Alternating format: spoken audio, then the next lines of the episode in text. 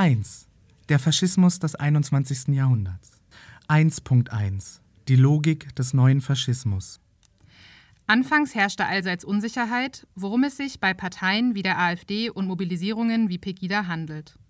Sind sie faschistisch oder handelt es sich um eine neue, eigenständige Form, etwa um Rechtspopulismus oder eine neue autoritäre Formierung? Der Mehrheitsgesellschaft fiel es lange schwer, das Kind beim Namen zu nennen. Doch mittlerweile ist klar geworden, die AfD ist von einer faschistischen Ideologie ergriffen, auch wenn nicht alle Wählerinnen Mitglieder und Abgeordnete Faschistinnen sind.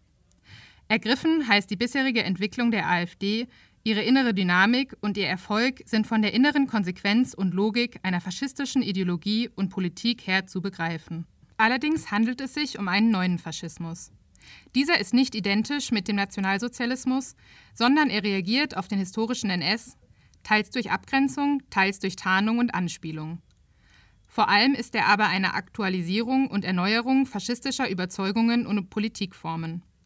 Er ist Teil der Strategie einer sogenannten neuen Rechten, die mittlerweile seit vielen Jahrzehnten so bezeichnet wird, der es weniger um Blut und Boden geht, sondern die um eine kulturelle und gesamtgesellschaftliche Vorherrschaft kämpft und die auch über Wahlen an die Macht kommen will. Sie ist zwar rassistisch und völkisch, lässt sich aber nicht darauf reduzieren. Die AfD ist die parlamentarische Kraft dieser Strategie. Um zu begreifen, was den neuen Faschismus ausmacht, müssen wir seine Ideologie, seine Politik und seinen gesellschaftlichen Kontext verstehen. Wesentlich für den Faschismus und seine aktuellen Erscheinungsformen wie AfD, Pegida, Identitäre Bewegung usw. So ist zunächst ein angeblich homogenes, einheitliches Volk, das gegen seine vermeintlichen Feinde zusammengeführt und verteidigt werden soll. In diesem Verständnis ist Gesellschaft nicht von vornherein heterogen und bewegt sich in Widersprüchen, sondern sie ist eine quasi organische Gemeinschaft, die von Feindinnen bedroht und dadurch erst widersprüchlich, ja zersetzt wird. Von oben die sogenannte korrupte Elite, von außen Migrantinnen, andere Kulturen und Religionen und im Inneren Jüdinnen, Juden, Kommunistinnen, LGBTIQ, Feministinnen, Klimaschützerinnen, Antifa etc. Dieses strikte Freund-Feind-Schema ist zentrales Merkmal faschistischer Ideologie. Den historischen wie den neuen Faschismus eint also dasselbe Phantasma von Volk und Nation, das zwar mit dem Kapitalismus und dem neuzeitlichen Nationalstaat erst entstand, aber wie eine ahistorische Wesens- und Schicksalsgemeinschaft verstanden wird. Im Begriff des Volkes werden die zentralen Begriffe und Werte faschistischer Ideologie entlang der Linie Männlichkeit, Heterosexualität, Familie, Kultur und Nation vergemeinschaftet. Die Produktion dieser Ideologie ist recht simpel und durch die ökonomischen Verhältnisse und die herrschenden Vorstellungen und Diskurse in der bürgerlichen Gesellschaft gewissermaßen vorbereitet. Sie entsteht nicht zwangsläufig, aber doch gleichsam naturwüchsig.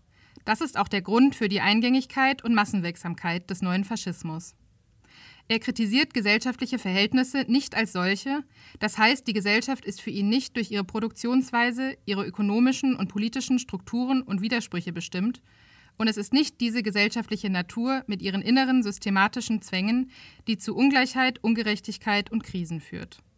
Stattdessen werden diese gesellschaftlichen Verhältnisse wie eine ungesellschaftliche Natur behandelt und die Ursachen von gesellschaftlichen Verwerfungen, Krisen etc. werden ethnisiert, kulturalisiert, vergeschlechtlicht und personifiziert sowie völkisch, rassistisch, nationalistisch und religiös überschrieben und aufgeladen. Vereinfacht zusammengefasst, gesellschaftliche Verhältnisse werden naturalisiert, das heißt auf quasi natürliche Eigenschaften von Völkern und Kulturen, Nationen und Geschlechtern zurückgeführt, und die sind letztlich ebenso vorab gegeben wie unabänderlich. In den Begriffen Volksgemeinschaft und Volksverräter wird diese Ideologie auf den Punkt gebracht. Wer von dem Volk spricht, spricht weder von Klassen noch vom Patriarchat, und so homogen die Vorstellung von Volk, so folgerichtig ist dann eine Politik der Gleichschaltung und der Säuberung. Genau in diesem Verschieben und Verdrängen gesellschaftlicher und spezifisch kapitalistischer Verhältnisse und ihrer Widersprüche durch ihre Naturalisierung einerseits und ihre Kulturalisierung andererseits besteht die Ideologieproduktion. Auch wenn diese Ideologieproduktion die kapitalistische Gesellschaft und ihre Widersprüche nicht als solche erkennt und benennt, sondern gleichsam ins Völkische und Kulturelle verdrängt, kann sie von den tatsächlichen Zuständen und ihrer völkischen Interpretation profitieren. Daraus bezieht die Ideologie ihre Attraktivität, ihre innere Logik und Autorität. Die Ideologieproduktion betrifft aber keineswegs nur das Bewusstsein. Vielmehr entspricht dem eine ganz praktische und handfeste Politik des neuen Faschismus. Auch ihre politische Praxis zielt darauf ab, das Volk vor den erwähnten Feindinnen oben, außen und im Inneren zu schützen.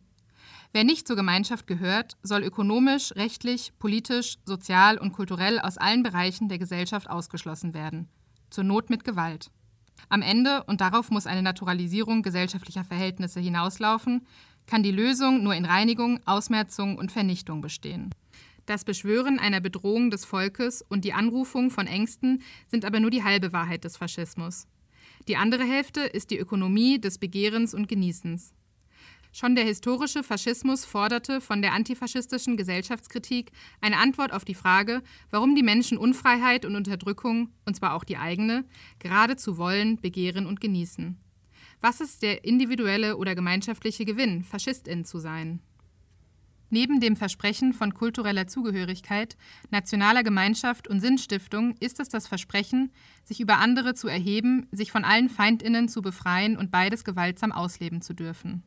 Im Gegensatz zum bürgerlichen Ideal der Selbstbeherrschung, der Emotionskontrolle und der individuellen Verantwortung verspricht der Faschismus seinen Anhängerinnen das Ausleben und Ausbeuten der imaginierten völkischen und kulturellen Differenzen und Ressentiments, damals im Herrenmenschentum, im Pogrom und im Krieg, heute vorerst im Internet, aber auch auf der Straße wie bei Pegida oder im rauschhaften Loslegen wie in Chemnitz 2019.